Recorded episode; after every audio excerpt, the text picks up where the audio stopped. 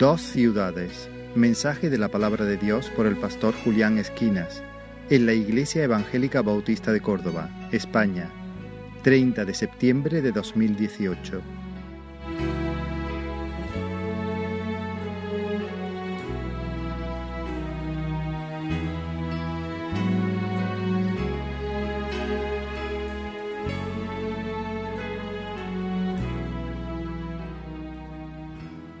Vamos a abrir la palabra del Señor en el capítulo 26 del profeta Isaías, Isaías 26.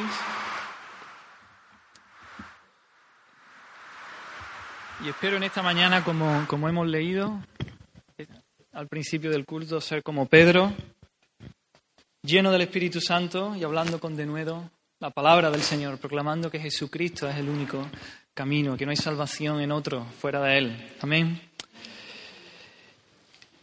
Isaías, capítulo 26. Una lectura un poco larga, pero después de pensarlo mucho lo voy a leer entero, porque vamos a estar, voy a estar exponiendo todo el capítulo. Muy bien, pues dice así, Isaías 26, en aquel día cantarán este cántico en tierra de Judá. Fuerte ciudad tenemos. Salvación puso Dios por muros y antemuro. Abrid las puertas y entrará la gente justa, guardadora de verdades. Tú guardarás en completa paz a aquel cuyo pensamiento en ti persevera, porque en ti ha confiado. Confiad en Jehová perpetuamente, porque en Jehová el Señor está la fortaleza de los siglos, porque derribó a los que moraban en lugar sublime, humilló a la ciudad exaltada, la humilló hasta la tierra, la derribó hasta el polvo. La hollará a pie, los pies del afligido, los pasos de los menesterosos. El camino del justo es rectitud. Tú, que eres recto, pesas el camino del justo. También en el camino de tu juicio, oh Jehová, te hemos esperado. Tu nombre y tu memoria son el deseo de nuestra alma. Con mi alma te he deseado en la noche, y en tanto que me dure el espíritu dentro de mí, madrugaré a buscarte. Porque luego que hay juicios tuyos en la tierra, los moradores del mundo aprenden justicia. Se mostrará piedad al malvado y no aprenderá justicia. En tierra de rectitud hará iniquidad y no mirará a la majestad de Jehová. Jehová, tu mano está alzada, pero ellos no ven. Verán al fin y se avergonzarán los que envidian a tu pueblo, y a tus enemigos fuego los consumirá. Jehová, tú nos darás paz, porque también hiciste en nosotros todas nuestras obras. Jehová Dios nuestro, otros señores fuera de ti se han enseñoreado de nosotros, pero en ti solamente nos acordaremos de tu nombre. Muertos son, no vivirán, han fallecido, no resucitarán porque los castigaste y destruiste y deshiciste todo su recuerdo. Aumentaste el pueblo, oh Jehová, aumentaste el pueblo, te hiciste glorioso, ensanchaste todos los confines de la tierra. Jehová, en la tribulación te buscaron, derramaron oración cuando los castigaste. Como la mujer encinta cuando se acerca el alumbramiento gime y da gritos en sus dolores, así hemos sido delante de ti, oh Jehová. Concebimos, tuvimos dolores de parto, dimos a luz viento. Ninguna liberación hicimos en la tierra, ni cayeron los moradores del mundo. Tus muertos vivirán, sus cadáveres resucitarán. Despertad y cantad, moradores del polvo, porque tu rocío es cual rocío de hortalizas, y la tierra dará sus muertos.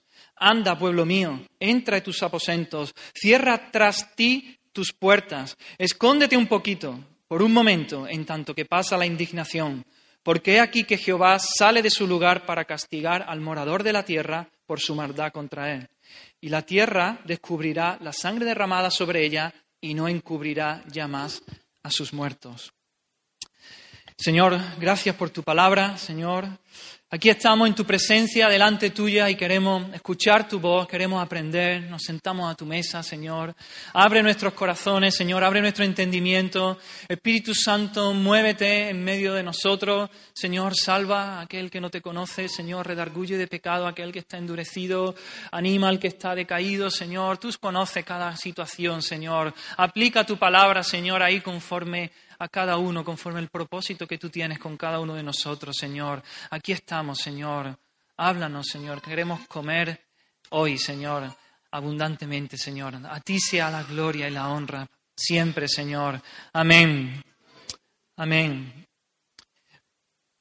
Muy bien, pues en este capítulo se nos presentan dos ciudades, dos ciudades distintas. Una llamada Ciudad Fuerte y la otra llamada ciudad exaltada. En, una en primera instancia se, pueden referir a Jerusalén, bueno, se refieren a Jerusalén, la ciudad fuerte y la ciudad exaltada puede ser o Babilonia o Nínive, ¿no? los enemigos del pueblo de Dios, de Israel. Pero en última instancia, bajo ese prisma profético que tienen los, los libros proféticos, estas ciudades se nos convierten en un tipo, se nos convierten en un símbolo. La ciudad exaltada así sería un símbolo del mundo, de este mundo organizado sin Dios, este mundo que no tiene en cuenta a Dios. Y la ciudad fuerte simbolizaría al pueblo de Dios viviendo bajo el gobierno de Dios. En su obra literaria La ciudad de Dios, Agustín de Hipona, un hermano nuestro del siglo IV, ¿no? Cuarto o quinto, Agustín de Hipona, él escribió un libro, La ciudad de Dios, y en ese libro él confronta a la ciudad celestial o ciudad de Dios, que él llama, con la ciudad terrenal o ciudad de los hombres. Y, y cito algo que él dice en este libro. Dice así, dos amores fundaron dos ciudades, a saber, el amor a sí mismo hasta llegar a menospreciar a Dios, la ciudad terrenal. El amor a Dios hasta llegar al desprecio de uno mismo, la ciudad celestial. La primera puso su gloria en sí misma y la segunda en el Señor, porque la una busca el honor y gloria de los hombres y la otra estima por suma gloria a Dios, testigo de su conciencia. Aquella, estribando en su vanagloria, ensalza su cabeza y ésta dice a su Dios, Tú eres mi gloria y el que levanta mi cabeza. Aquella reina en sus príncipes o en las naciones a quienes sujetó la ambición de reinar. En esta, unos a otros se sirven con caridad, los directores aconsejando, los súbditos obedeciendo. Aquella, en sus poderosos, ama su propio poder. Esta dice a Dios, a ti, Señor, tengo que amar, que eres mi virtud y fortaleza. Hasta ahí. Él sigue diciendo más cosas, pero no quería hacer la cita más larga. Así que vamos a ver a lo largo de este capítulo estas dos ciudades, la ciudad, la ciudad exaltada o la ciudad terrenal, la ciudad de los hombres, la ciudad fuerte, la ciudad de Dios, la ciudad celestial. Voy a comenzar brevemente exponiendo la ciudad exaltada, la ciudad del hombre, y luego pasaremos a la ciudad, a la ciudad fuerte o ciudad de Dios. Así que la, la primera característica de esta ciudad exaltada o de sus habitantes es que los habitantes de esta ciudad son totalmente indiferentes a Dios, a su favor y a sus bendiciones. Dice los versículos 10 y 11. Dice, se mostrará piedad al malvado y no aprenderá justicia. En tierra de rectitud hará iniquidad y no mirará a la majestad de Jehová. Jehová, tu mano está alzada, pero ellos no ven. Verán al fin y se avergonzarán los que envidian a tu pueblo y a tus enemigos fuego los consumirá. Así que Dios, en su providencia, Él ordena circunstancias favorables, tiempos de paz, tiempos de prosperidad.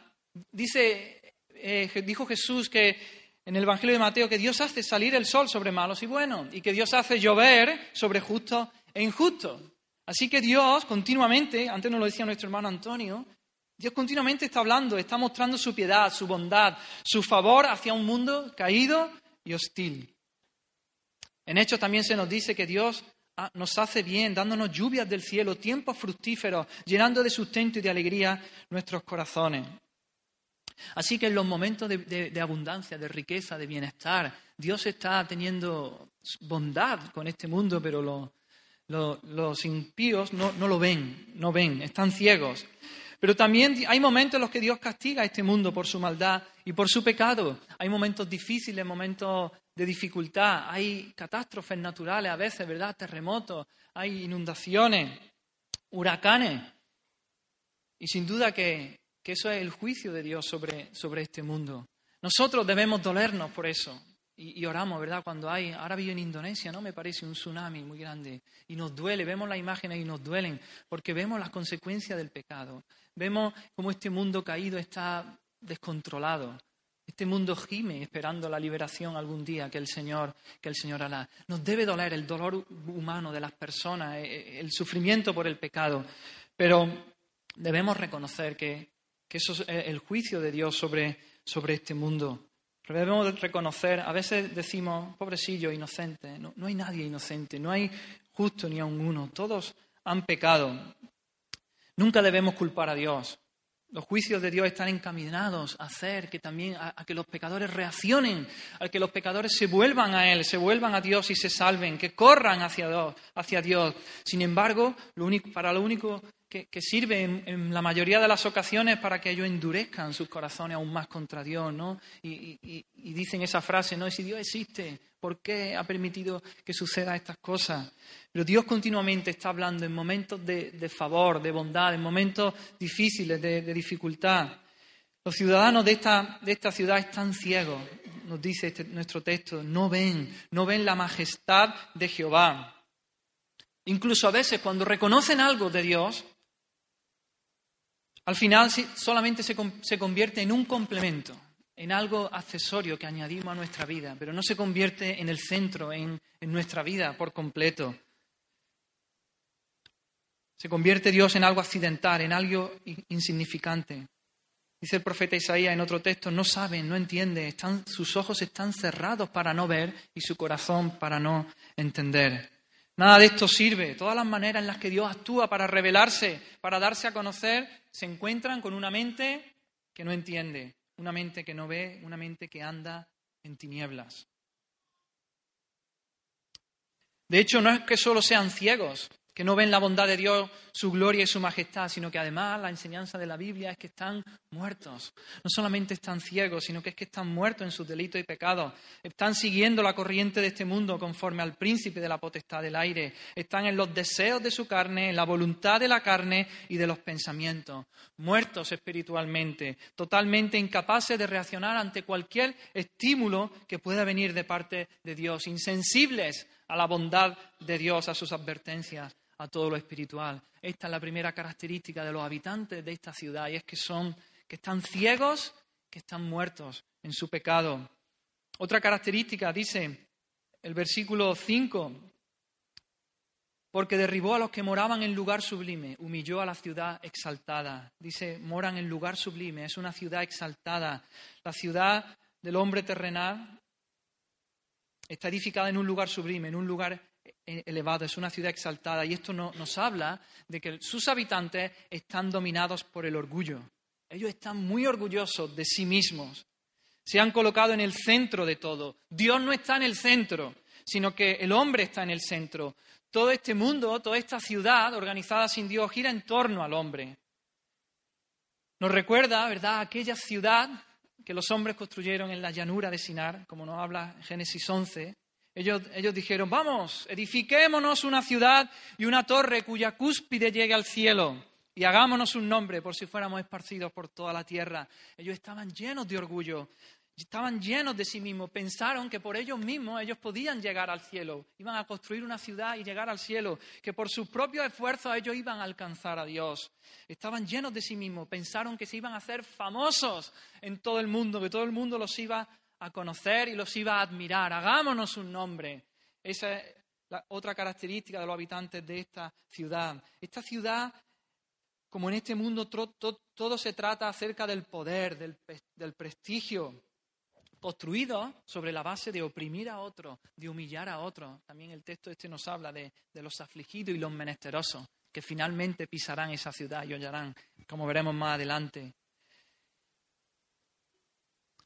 Dice el Salmo, el Salmo 10, con arrogancia el malo persigue al pobre, el malo se jacta del deseo de su alma, bendice al codicioso y desprecia a Jehová. El malo, por la altivez de su rostro, no busca a Dios, no hay Dios en ninguno de sus pensamientos, sus caminos son torcidos en todo tiempo, tus juicios los tiene muy lejos de su vista, a todos sus adversarios desprecia. Esta es la actitud de estos ciudadanos. Nos recuerda también a la actitud que tuvo el diablo, Lucifer. ¿Os acordáis? Cuando quiso ser como Dios, él dijo, subiré al cielo, en lo alto, junto a las estrellas de Dios, levantaré mi trono y en el monte del testimonio me sentaré a los lados del norte, sobre las alturas de las nubes subiré y seré semejante al Altísimo, lleno de orgullo, lleno de vanidad. Quería quería ocupar el lugar de Dios. Esta fue la manera también en que Satanás tentó a nuestros padres, Adán y Eva. Le dijo, ah, con que Dios os ha dicho, no, no, no vais a morir, sino que sabe Dios que el día que comáis de Él serán abiertos vuestros ojos y seréis como Dios, sabiendo el bien y el mal. El, el diablo ahí puso la tentación eh, apelando al orgullo, a la vanidad, a, a querer ser nosotros como Dios. Así que los habitantes de esta ciudad no solamente están ciegos, no solamente están muertos en su pecado, no solamente son orgullosos, sino que su vida, sus obras se caracterizan por la iniquidad, por la maldad. Dice el versículo 10, se mostrará piedad al malvado y no aprenderá justicia. En tierra de, rectitud hará iniquidad. Hará iniquidad. La bondad de Dios, que, se está manifestando continuamente, se topa con la perversidad de la voluntad del hombre, que, solo piensa en, hacer, en hacer el mal, porque son esclavos del pecado. Dijo Jesús, todo aquel que hace pecado es esclavo del pecado.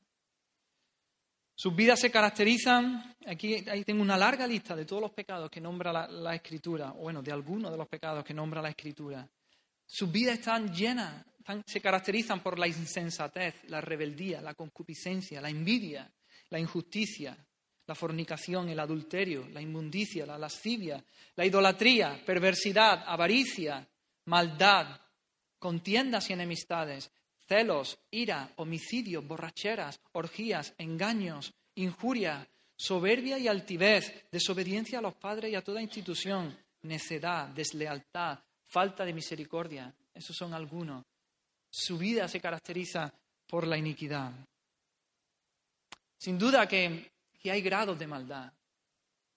Hay grados de maldad y nosotros podemos, decimos que hay buenas personas, ¿no? Decimos, este, esta persona es buena persona. Claro, todo visto desde un punto de vista humano. Las personas son capaces de hacer mucho bien, pero, pero recordemos que a los ojos de Dios toda nuestra justicia son como trapos de inmundicia. ¿Por qué? Porque a los ojos de Dios, desde el punto de vista divino, todas nuestras obras vienen manchadas ya por el pecado. ¿Por qué? Porque porque nuestra actitud, la actitud del hombre sin Dios, es una actitud de rebelión en contra de Dios. No hace nada de lo que hace, nada de esas buenas obras que nosotros llamamos, las hace con la motivación de glorificar a Dios, de adorar a Dios, de darle las gracias. La motivación puede ser cualquier otra, puede ser yo mismo, ¿no? Eh, realizarme, sentirme bien. La motivación puede ser ayudar al prójimo, también está, eh, está bien, ¿no? Pero debemos amar al prójimo porque amamos a Dios primero para glorificar a Dios. La motivación puede ser cualquier cosa o una causa, pero no es la gloria de Dios, no es bendecir a Dios y adorarle. Y es por eso, en ese sentido, que podemos decir que no hay ningún hombre bueno, sino que todos hacen iniquidad. La Biblia enseña que somos esclavos del pecado. Aparte de Dios, fuera de Dios, el hombre es esclavo del pecado y no, y no puede hacer otra cosa sino pecar. ¿El hombre, ¿El hombre es libre? Sí, en cierto sentido. Es libre porque puede elegir, pero puede elegir, no puede elegir hacer el bien, puede elegir entre un pecado y otro pecado, entre una actitud más pecaminosa, otra menos pecaminosa. Solamente la verdadera libertad, cuando Dios viene, ¿no? nos salva, nos da la verdadera libertad, cambia nuestro corazón y ahora sí somos libres no para elegir entre un pecado y otro, sino somos libres para no pecar, somos libres para hacer el bien, somos libres para amar a Dios y seguirlo. Ahí está la verdadera libertad. Así que hemos dicho, la ciudad, los habitantes de esta ciudad son ciegos, están muertos, llenos de orgullo. Su vida se caracteriza por la iniquidad, por el pecado. Y el, futuro que le espera a esta ciudad es que será destruida será, esta ciudad exaltada será humillada por Dios. Dice el versículo 11, Jehová tu mano está alzada, pero ellos no ven. Verán al fin y se avergonzarán los que envidian a tu pueblo, los que envidian a tu pueblo. A tus enemigos fuego los consumirá. Y el versículo 21 también dice, porque aquí que Jehová sale de su lugar para castigar al morador de la tierra por su maldad contra él. Y la tierra descubrirá la sangre derramada sobre ella y no encubrirá ya más a sus muertos.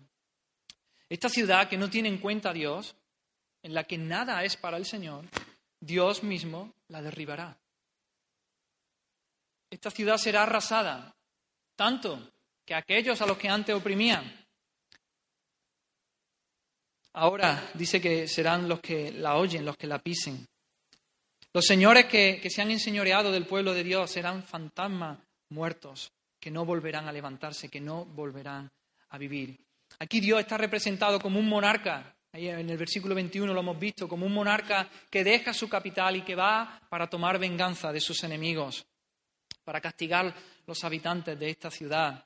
La misma tierra se niega a conspirar con, los culpables, la sangre, ¿no? La sangre derramada, la tierra la, absorbe, la chupa, ¿no? Y como que oculta esa sangre. Pero aquí dice que la tierra ahora va, a echar fuera esa sangre, la va a dejar en evidencia para que Dios venga y castigue a e, esa, esa sangre inocente que ha sido derramada. El fuego también, se nos habla del fuego, es un símbolo de la santidad divina, ¿verdad? La santidad de nuestro Dios que es incompatible con el pecado. Dice que el fuego devorará a los enemigos de Dios y a su pueblo. Los pecadores son como estopa delante de Dios, que es fuego consumidor. Así que estos son los habitantes de la ciudad, este es el futuro de esta ciudad, ciegos, muertos, orgullosos, llenos de vanidad, llenos de sí mismos, que hacen iniquidad. Su vida se caracteriza por el pecado, pero su fin será el juicio de Dios, será la condenación y la destrucción. Pero ahora vamos a ver a la ciudad fuerte o a la ciudad de Dios o ciudad celestial. En el versículo 1 se nos presenta, dice, en aquel día cantarán este cántico en la tierra de Judá. Fuerte ciudad tenemos. Salvación puso Dios por muros y antemuros. Los habitantes de esta ciudad fuerte están a salvo.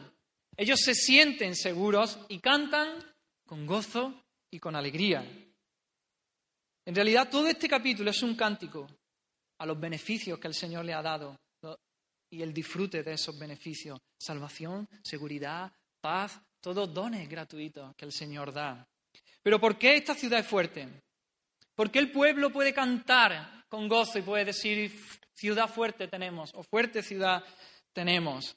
Porque es Dios mismo el que la defiende, porque es Dios mismo el que la protege. Dice en Zacarías, yo seré para ella, dice Jehová, muro de fuego en derredor, y para gloria estaré en medio de ella. El Señor es el autor de la salvación y su poder salvador rodea la ciudad como un muro y como un antemuro. Dice Jeremías, en Jehová nuestro Dios está la salvación de Israel. Isaías también dice, Jehová es nuestro juez, Jehová es nuestro legislador, Jehová es nuestro rey, Él mismo nos salvará. Y el salmista dice, la salvación es de Jehová, sobre su pueblo sea tu bendición. Así que esa salvación, esa seguridad que les viene a estos habitantes, les viene dada del hecho de que estaban muertos, al igual que los moradores de la ciudad exaltada. Ellos estaban muertos, pero Dios les ha dado vida. Eran cadáveres, pero han resucitado y ahora cantan, ahora pueden cantar. Dice el versículo 19. Dice, tus muertos vivirán, sus cadáveres resucitarán, despertad y cantad, moradores del polvo, porque tu rocío es cual rocío de hortalizas. La nueva versión internacional dice rocío de la mañana. Y la tierra dará sus muertos. En estos versículos los ciudadanos de la ciudad celestial, ellos tienen una confiada expectativa de que Dios les va a devolver a la vida, de que resucitarán, de que Jehová es su Salvador, de que Él les va a dar vida, de que Él va a resucitar a su pueblo. Y vemos el fuerte contraste, ¿verdad?, con el versículo 14. El versículo 14 dice, muertos son, no vivirán, han fallecido, no resucitarán, porque los castigaste y destruiste y deshiciste todo su recuerdo. Vemos el contraste, pero los, habitantes de la ciudad, de la ciudad fuerte, de la ciudad celestial, ellos tienen la esperanza y la expectativa de que el Señor los va a resucitar, les va a dar vida. Serán restaurados a la vida, como os acordáis en Ezequiel 37, ese ese valle de huesos secos, Dios lo llevó allí al profeta a un, valle lleno de huesos, huesos secos, secos, muy secos en gran manera. Y Dios le dice, ¿qué? ¿Vivirán estos huesos? Y él le dijo, tú lo sabes, Señor, tú lo sabes. Y Dios le dice, sí, profetiza, profetiza sobre estos huesos y dile, huesos secos, oíd palabra de Jehová. Estos habitantes resucitarán, volverán a la vida porque oirán la palabra del Señor, oirán la voz del Señor y el Señor les dará vida, y correrán a Él, y el Señor les dará vida, y correrán a Él. Porque aquí yo hago entrar espíritu en vosotros y viviréis. Eso es, el Señor mandará su espíritu en esos huesos secos, en esos cadáveres, y vivirán, volverán a la vida. También se nos habla aquí del polvo, símbolo de la muerte. Dice que los ciudadanos son moradores del polvo, pero también nos habla del rocío, que nos habla de la bendición de Dios sobre la tierra, y del rocío de la mañana, símbolo la mañana de la luz, la luz que trae vida, la oscuridad es muerte, la luz de la salvación. Así que estos ciudadanos, aunque eran moradores del polvo, lo mismo que los demás, pero ellos ahora recibirán el rocío de la mañana. La noche se acabará, terminará, amanecerá y el rocío de la mañana caerá sobre ellos. La bendición de Dios caerá sobre ellos. Vida de Dios, vida de lo alto sobre ellos y vivirán. Dios que envió muerte a causa del pecado, la pena, la paga del pecado es la muerte, pero Dios mismo es también nuestra única salvación, es nuestro recurso, porque Él eliminó la muerte.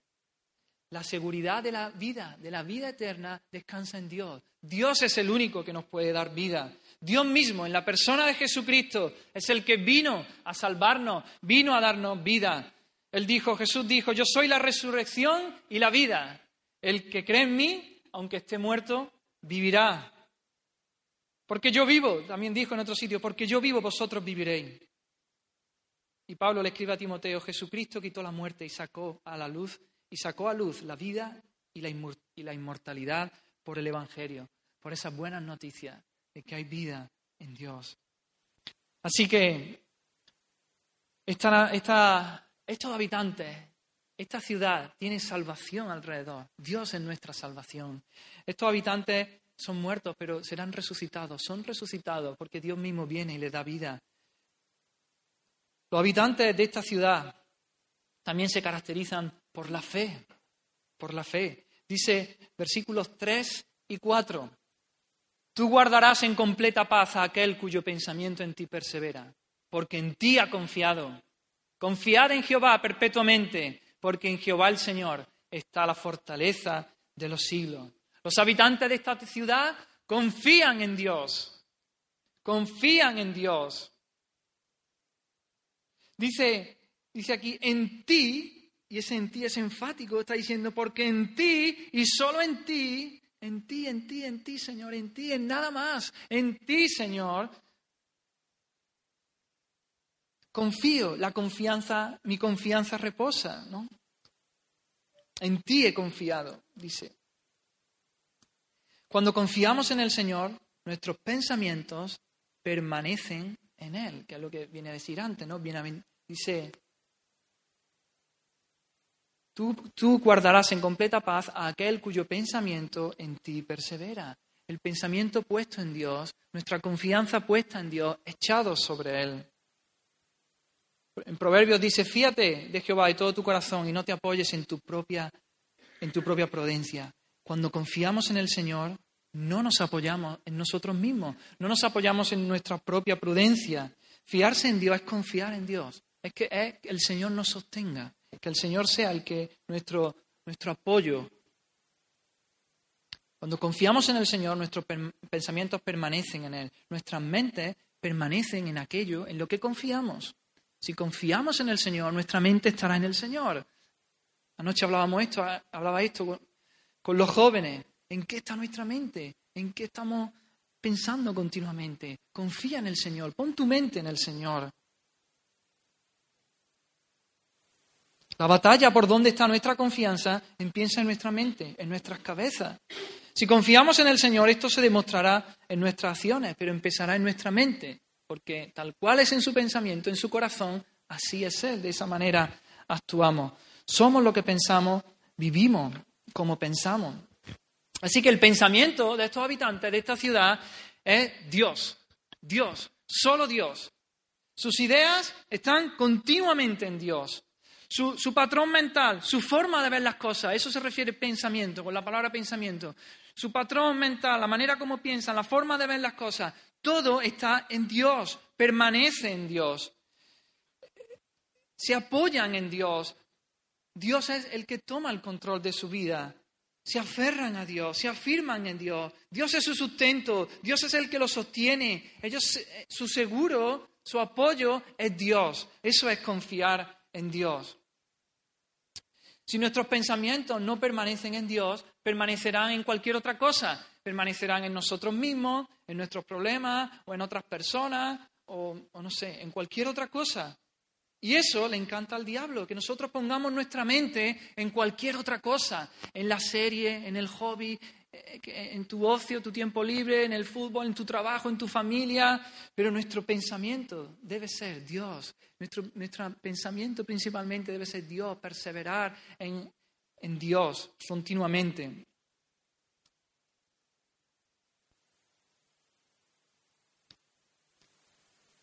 En el versículo en el versículo 3, que es el que hemos visto, se nos ha enfatizado la fe. Y ahora en el versículo 4, en el versículo 4, eh, Isaías parece que se vuelve a, la multitud y, lo exhorta ahora. Le dice, confiad en Jehová perpetuamente.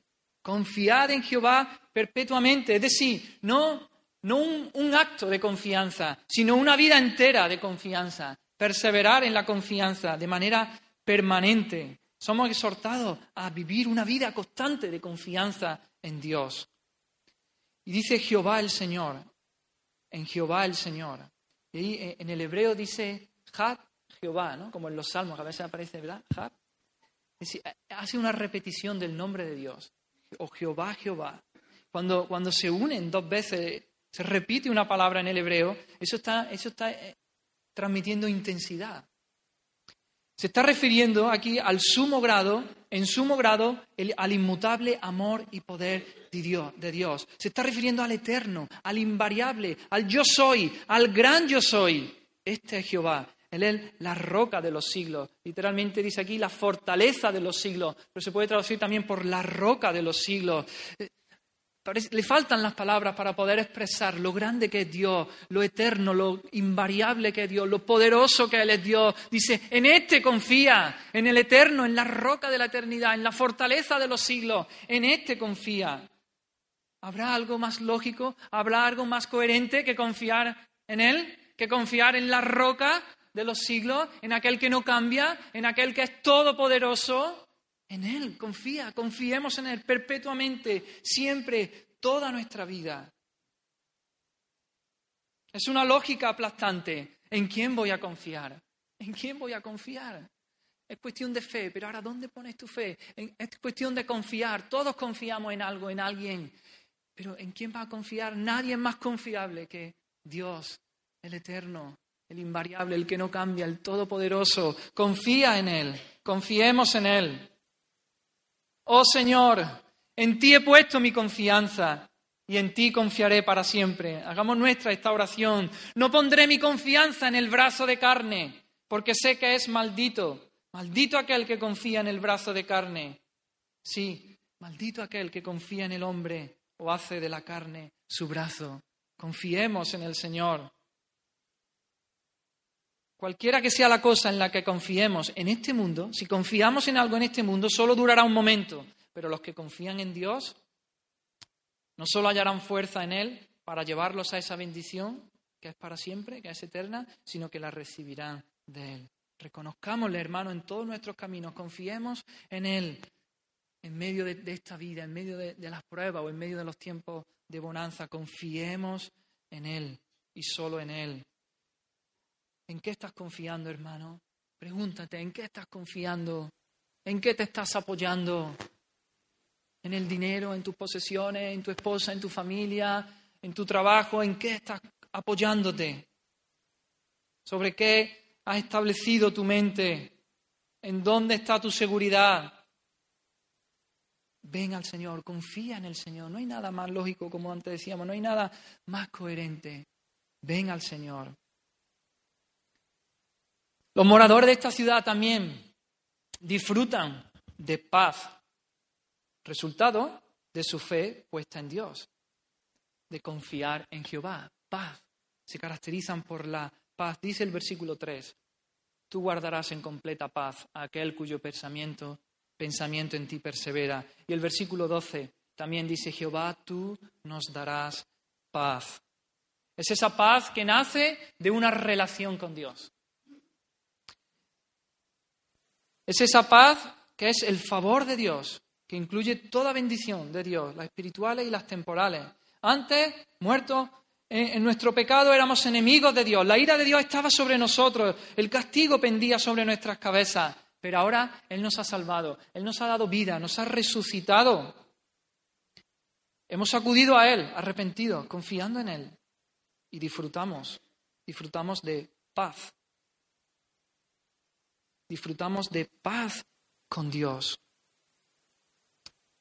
Aquel que ha puesto toda su confianza en Dios, aquel cuyo pensamiento persevera en Dios, Dios mismo lo guardará. Dios mismo lo guardará en paz. Y dice eh, que es una completa paz, completa paz. Aquí ocurre lo mismo. La paz, sabemos, en hebreo es shalom, ¿verdad? Aquí, aquí dice shalom, shalom. Paz, paz.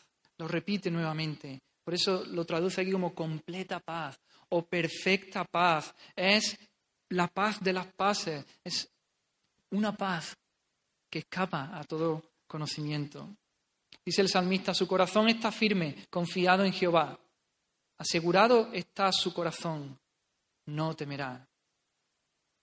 Pablo le dice a los filipenses, la paz de Dios, que sobrepasa todo entendimiento, guardará vuestros corazones y vuestros pensamientos en Cristo Jesús. ¿Estás disfrutando de esta paz? De saberte que estás eso, en paz con Dios, de que Jesucristo ya pagó por tus pecados, que no tienes la ira de Dios sobre tu vida, que, que no eres enemigo de Dios, que Dios no es tu enemigo, que ahora eres amigo de Dios, eres hijo de Dios.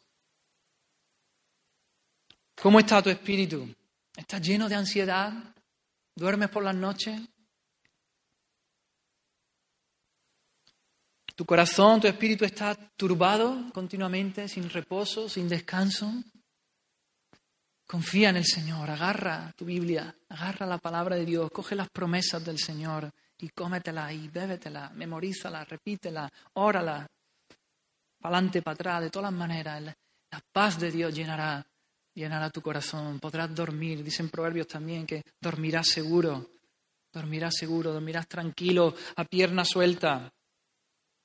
Esa es la paz del Señor, de aquellos que confían en Él. Pero hay otra característica que también vemos aquí. Los habitantes de esta ciudad no son gente perfecta. Distan mucho de carecer de pecado. Han pecado y han muerto y merecen la disciplina del Señor. Por eso dice, versículo 16, del 16 al 18, dice Jehová, en la tribulación te buscaron, derramaron oración cuando los castigaste.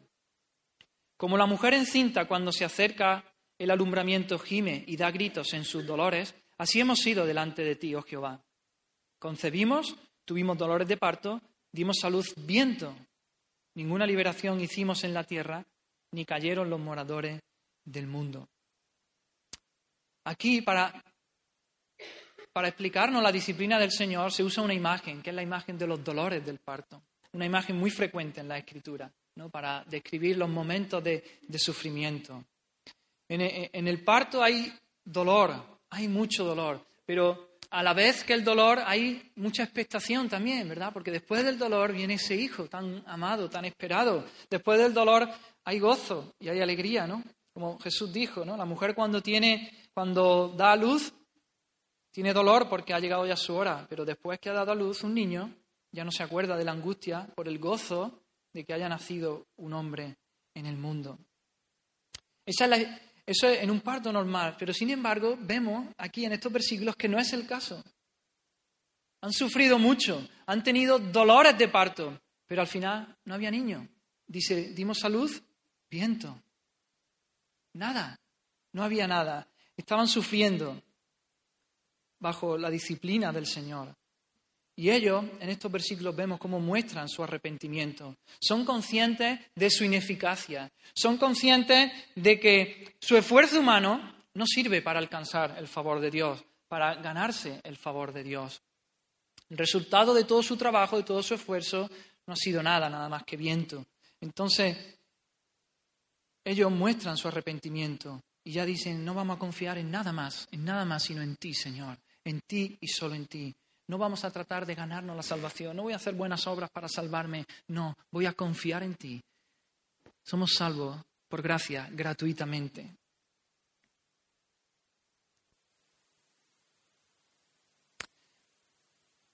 En la, presencia de Dios, bajo la disciplina de Dios, bajo el castigo de Dios, dice ahí, derraman su oración, derraman su, oración. Es como un, cuenco, un recipiente lleno y, lo vuelcan, lo derraman, da, una, sensación de intensidad. No oran gota a gota, sino que lo derraman, vuelcan su, su oración a Dios en arrepentimiento.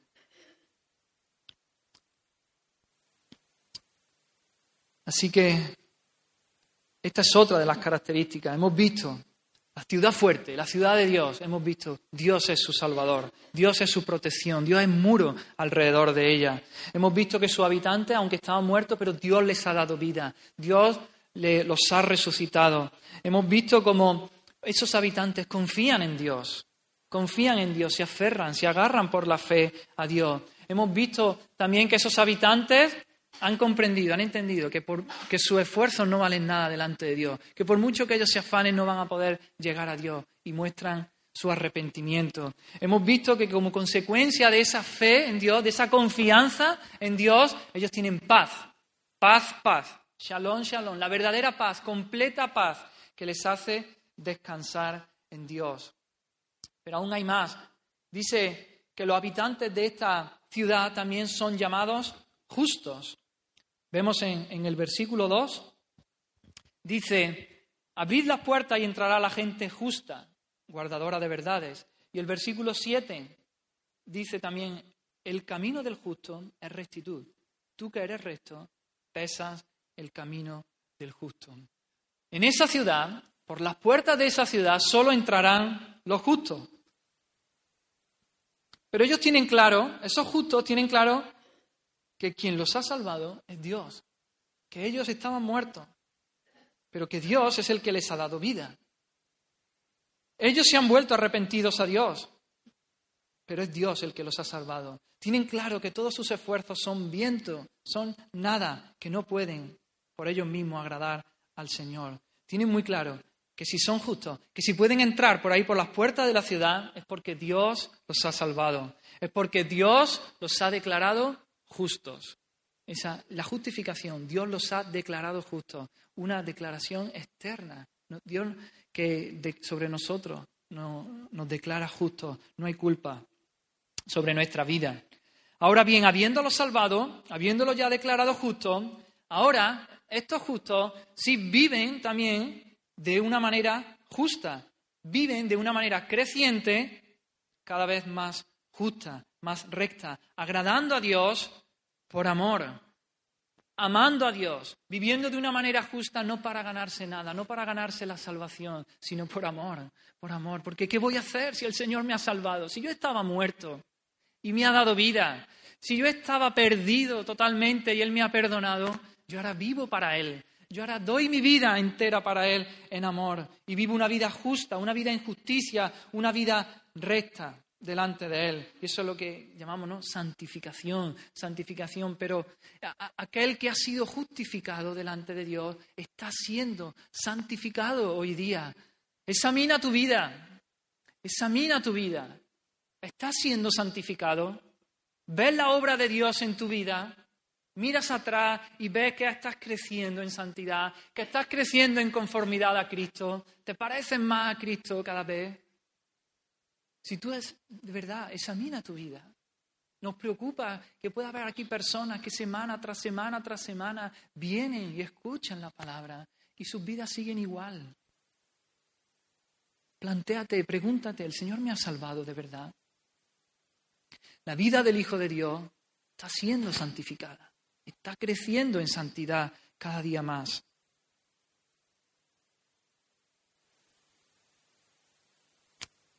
Así que la vida de estos habitantes se caracterizan por la justicia, por la rectitud, por una vida piadosa. Es Dios, en, este caminar justo, es Dios el que los dirige. En este caminar justo, es Dios mismo el que los orienta y los orienta en, en línea recta. Dios, en medio de las atribulaciones, en medio de las aflicciones y de las pruebas, Dios le va abriendo paso. Dios va quitando las piedras del camino. Dios va allanando nuestro camino para que, para que lleguemos a la gloria. La vida cristiana no es una vida libre de problemas ni de dificultades. Va a haber muchos problemas, va a haber muchas dificultades, pero Dios va ahí, al lado nuestra, allanando el camino, quitando las dificultades, en línea recta hacia la gloria, hacia su presencia, hacia estar un día con Él. Dios va quitando los, obstáculos. Los haré andar, dice el profeta Jeremías, por camino derecho en el cual no tropezarán.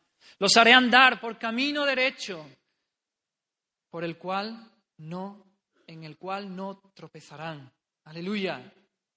El justo, dice Proverbios, reconoce a Dios en todos sus caminos, confía en Él y Dios mismo se encarga de enderezar todas sus veredas, de hacerlas rectas. Encomienda a Jehová tu camino y Él enderezará tus veredas. El Señor hace a sus seguidores, los hace justos, los va santificando a través de una relación continua de fe y de confianza en Él. Cada día creciendo en fe, creciendo en confianza con nuestro Señor. Y el Señor ahí nos va, nos va santificando, nos va haciendo cada vez más como Él, nos va justificando en el sentido de nos, va santificando.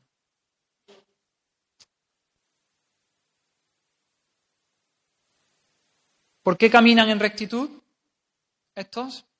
Porque sirven a Dios. ¿Quién es más recto que nosotros? Evidentemente, Él es el recto, dice ahí el, texto. Él es el recto. Y como nosotros caminamos en relación con Él, como nosotros ponemos nuestra confianza en Él, nuestro caminar, se, nos va a pegar. De, con tú, ¿no? Dime con quién andas, te diré quién eres. Anda con Dios, confía en Dios, pégate a Dios. Él es el recto. Y tu vida será una vida recta que se caracterizará por la justicia, por la santidad. Dice también el versículo 12, dice, porque también Jehová, tú nos darás paz, porque también hiciste en nosotros todas, todas nuestras obras. Lo que dice aquí, maravilloso. Dice, has hecho por nosotros todas nuestras obras. Vemos la relación que, existe con los versículos 10 y 11 que antes hemos visto. Veíamos que dice los malvados, eh, Dios le muestra bondad, Dios le da la lluvia, hace salir el sol, Dios muestra su bondad con los malvados, pero ellos no ven, pero ellos no ven. Sin embargo, hay algunos que a los que Dios le da vida, Dios le quita el velo de los ojos y esos sí ven. Y, eso dice, tú eres Dios el que hace toda nuestra obra en nosotros. Solamente si el Señor se encarga de todo lo que nos toca a nosotros, puede alguien pasar de las tinieblas a la, luz. La salvación proviene de Dios y solo de Dios. Isaías parece haber estado leyendo Efesios 2.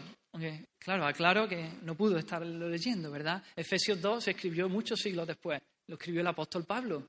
O, podríamos decir, Efesios 2 parece un comentario de texto de este, de este versículo. Dice Efesios 2, 8, 10, porque por gracia sois salvo por medio de la fe. Y esto no de vosotros, pues es don de Dios, no por obras para que nadie se gloríe, porque somos hechuras suyas, creados en Cristo Jesús para buenas obras. Y aquí está, dice, las cuales Dios preparó de antemano para que anduviésemos en ellas. El profeta Isaías está diciendo, Dios es el que hace en nosotros nuestras obras. Y aquí dice que Dios nos prepara esas buenas obras para que andemos en ellas. Aleluya. Toda bendición espiritual que podamos tener, que podamos haber recibido, ha sido iniciativa del Señor, de Dios y solo de Dios. Aleluya, Él sea la gloria y la honra por siempre, por siempre por siempre. Él es nuestro Salvador, Él es el muro alrededor de nosotros. Él es el que estando muertos, Él nos ha resucitado, nos ha dado vida, Él ha soplado ese, su espíritu en nosotros para que vivamos. Él es el que nos ha dado la fe para que podamos confiar en Él y podamos perseverar, que nuestro pensamiento esté en Él y en Él y confiemos y nos echemos en Él, nos apoyemos en Él. Él es el que también nos, nos ha dado esa paz la paz que viene de confiar en Él, esa paz perfecta, esa paz completa. Él es el que hace aún esas buenas obras en nosotros. Nosotros las hacemos, pero Él las ha preparado ahí para que andemos en ellas. Él es el que nos justifica, Él es el que nos va santificando, nos va haciendo cada vez más santos. A Dios sea la gloria, a Él y solo a Él. La salvación es suya. Amén. Seguimos adelante. Los ciudadanos de esta ciudad también se caracterizan por un deseo. Un deseo que, tienen muy claro. Y ese deseo es Dios. Dios. Solo Dios. Dios mismo. Ese es su deseo. Versículos 8 y 9 dice, también en el camino de tu juicio, oh Jehová, te hemos esperado. Tu nombre y tu memoria son el deseo de nuestra alma. Con mi alma te he deseado en la noche, y en tanto que me dure el espíritu dentro de mí, madrugaré a buscarte. Y versículo 13 también. Al final dice, pero en ti solamente nos acordaremos de tu nombre. El deseo de los habitantes es el nombre de Dios, la gloria de Dios. Él, Él, no yo, Dios, Dios, Dios, solo Dios. Ese es el deseo de su alma, ese es su, su único anhelo. Con tu nombre sabemos que el nombre se refiere a lo que Dios es, a lo que Dios se ha revelado de sí mismo, su persona, su carácter, su esencia. Ese es Dios, ese es, su deseo. Dios en esencia, su persona, su carácter, sus perfecciones. Y dice tu memoria también, es decir, la conservación en la memoria, el recordatorio memorial de quién es Dios, de su persona, de lo que Él ha revelado. Ese es su deseo. Dice el deseo de nuestra alma, es decir, el deseo más profundo, el deseo genuino suyo es conocer cada día más a Dios, conocer cada día más quién es Dios, conocer quién es Dios en su esencia, adentrarse en la persona de Dios, profundizar en Dios, que es un océano insondable, y conocerle cada día más. Gustad a Dios y probarlo y experimentarlo en, en su vida. Ese es el deseo de estos habitantes.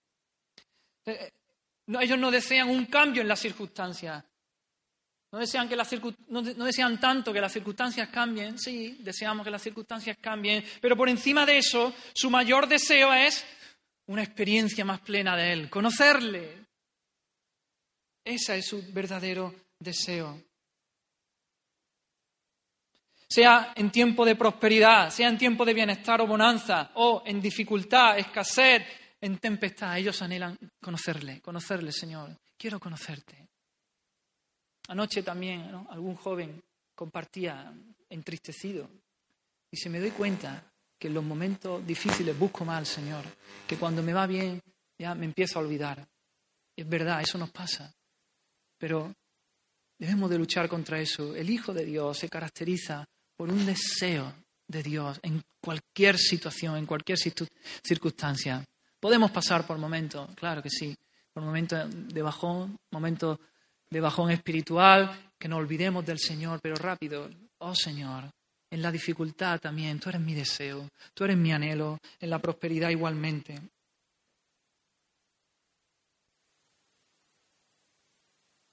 Jesús dijo, también Jesús, en Jesús vemos este deseo igualmente. Él dijo, ahora está turbada mi alma. ¿Y qué diré?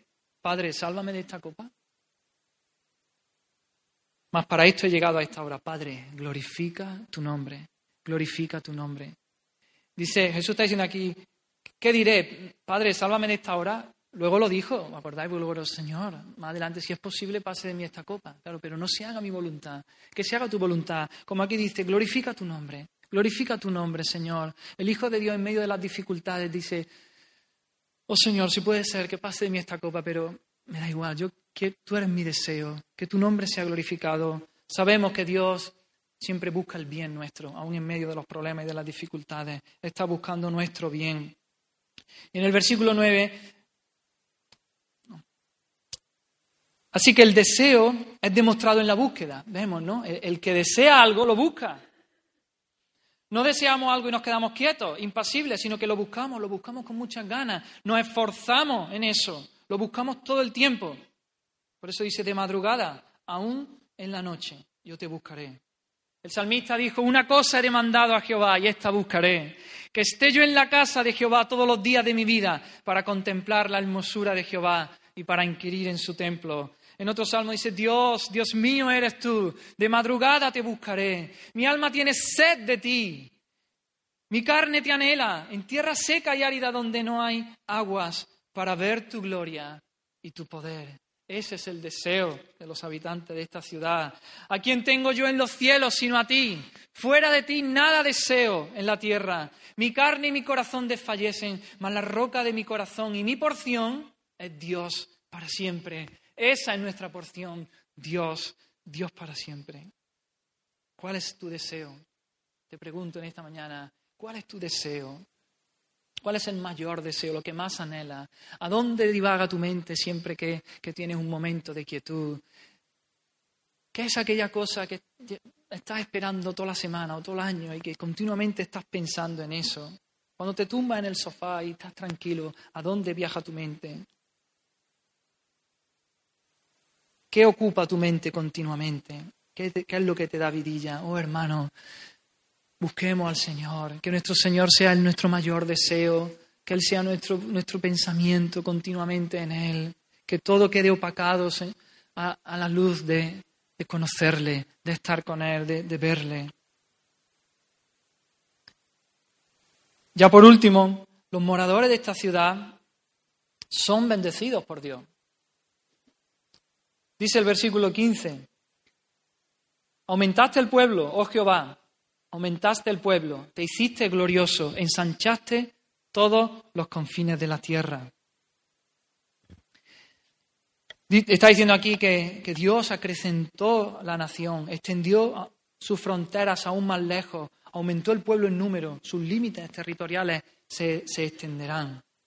Pero ellos, ellos tienen algo claro, y es que eso lo ha hecho Dios y solo Dios. Y además, que por medio por medio de eso, por medio de bendecir a su pueblo, por medio de aumentar el pueblo y de extender su frontera, dice, Dios se ha hecho glorioso. ¿Lo, viste, ¿Lo veis ahí? Te hiciste glorioso. Esto es maravilloso. Dios ha unido su gloria a la bendición de su pueblo. Dios bendice a su pueblo y Él es glorificado. Cuando Dios es glorificado, su pueblo es bendecido. Esto es maravilloso. Esta mayor bendición no puede haber. Que la gloria de Dios y mi bien, mi felicidad estén unidas. ¿Quién soy yo? Oh Señor. Gracias Señor. Estos, estos habitantes no pueden apropiarse de ningún mérito.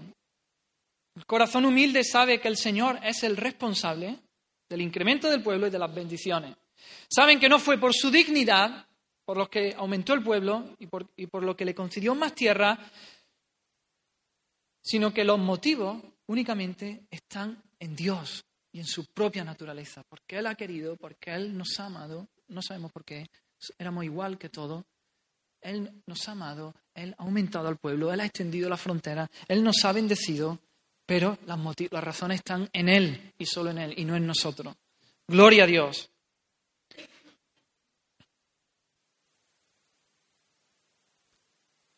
Y ya para terminar, los dos últimos versículos, versículos 20 y 21. Dice, vamos a leerlo, anda pueblo mío, entra en tus aposentos, cierra tras ti tus puertas, escóndete un poquito, por un momento, en tanto que pasa la indignación. Porque aquí que Jehová sale de su lugar para castigar al morador de la tierra por su maldad contra él. Y la tierra descubrirá la sangre derramada sobre ella y no encubrirá ya más a sus muertos. Vemos un contraste. Estos dos últimos versículos contrastan grandemente con, los primeros versículos. Veis que aquí, eh, en los primeros versículos, se decía abrir las puertas. Versículo 2. Sin embargo, aquí, el versículo 20 dice, cierra tras ti tus puertas. Hay un contraste entre la seguridad y la paz de los primeros versículos, versículos del 1 al 4, hay un contraste con estos versículos 20 y 21, que en lo que vemos indignación, ira, castigo.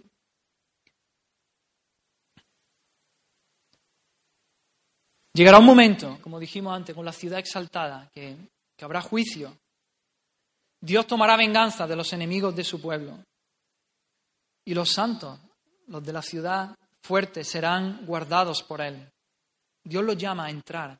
Dios los llama a permanecer en sus habitaciones con la puerta cerrada mientras Dios consuma el castigo de la ciudad exaltada.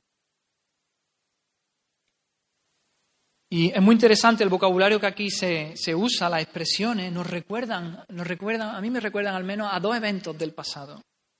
Por un lado, a Noé, cuando Noé con toda su familia entraron en el arca antes del, antes del diluvio. En Génesis 7 dice, Dios le dice, entra tú y toda tu familia en el arca. Y aquí Dios le está diciendo, entrad en vuestras habitaciones. Y también dice ahí en Génesis 7 que Dios cerró la puerta del arca y Jehová cerró la puerta del arca. Por otro lado, también me recuerda aquí el, la expresión, el vocabulario, a la última plaga que Dios envió en Egipto, la muerte de los primogénitos. Dice allí en Éxodo 12, yo pasaré aquella noche por la tierra de Egipto y heriré a todo primogénito en la tierra de Egipto. Ninguno salga de las puertas de su casa hasta la mañana. ¿Recordáis Dios le dice, después de esta plaga os va a dejar salir Faraón ya. Voy a matar a todos los primogénitos. Pero vosotros, al pueblo de Israel, le dice que cojan un cordero, que sacrifiquen el cordero y que con la sangre de ese cordero, ¿verdad? Llenen de sangre los, dinteles, el marco de, todas de todas las puertas de sus casas. Entonces dice allí Dios, entonces el ángel de la muerte que irá pasando, verá la sangre del cordero y pasará de largo, y no morirán.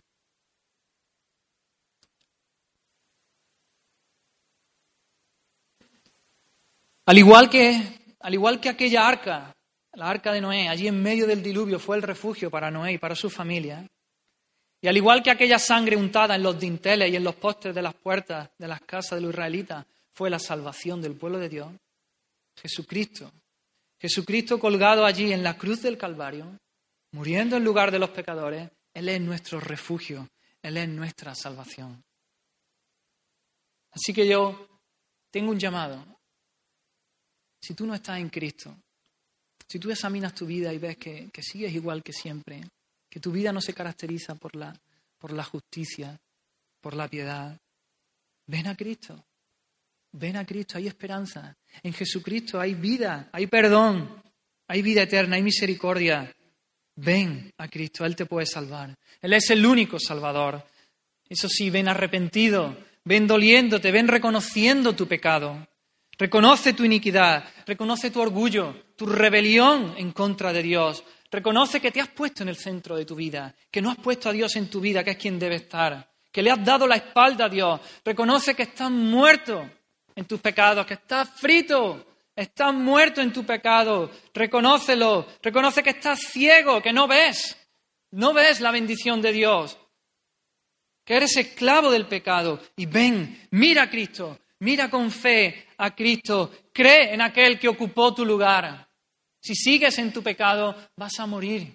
Pero ven a Cristo, Él ya murió ocupando tu lugar. No tienes que pagar tú por tu pecado.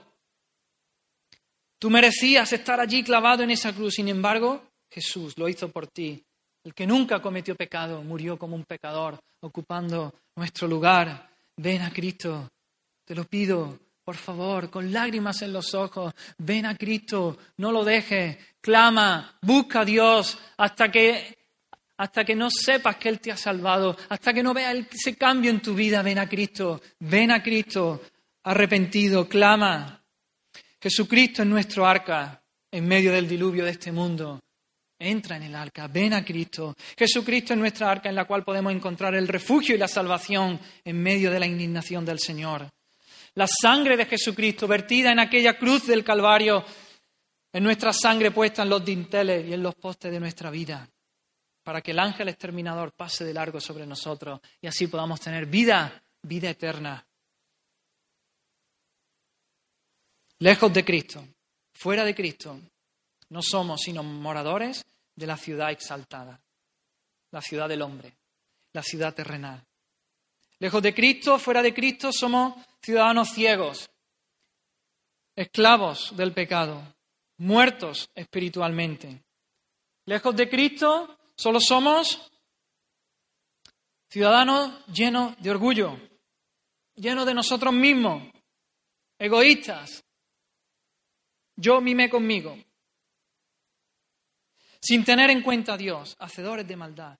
Y lo único que nos espera será una horrenda expectación de juicio y de hervor de fuego que ha de devorar a los adversarios de Dios.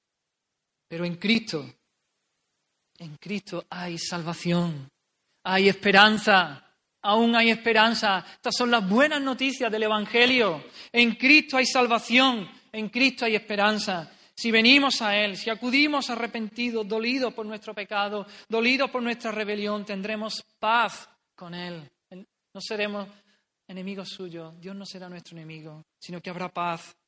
Seremos reconciliados con Él.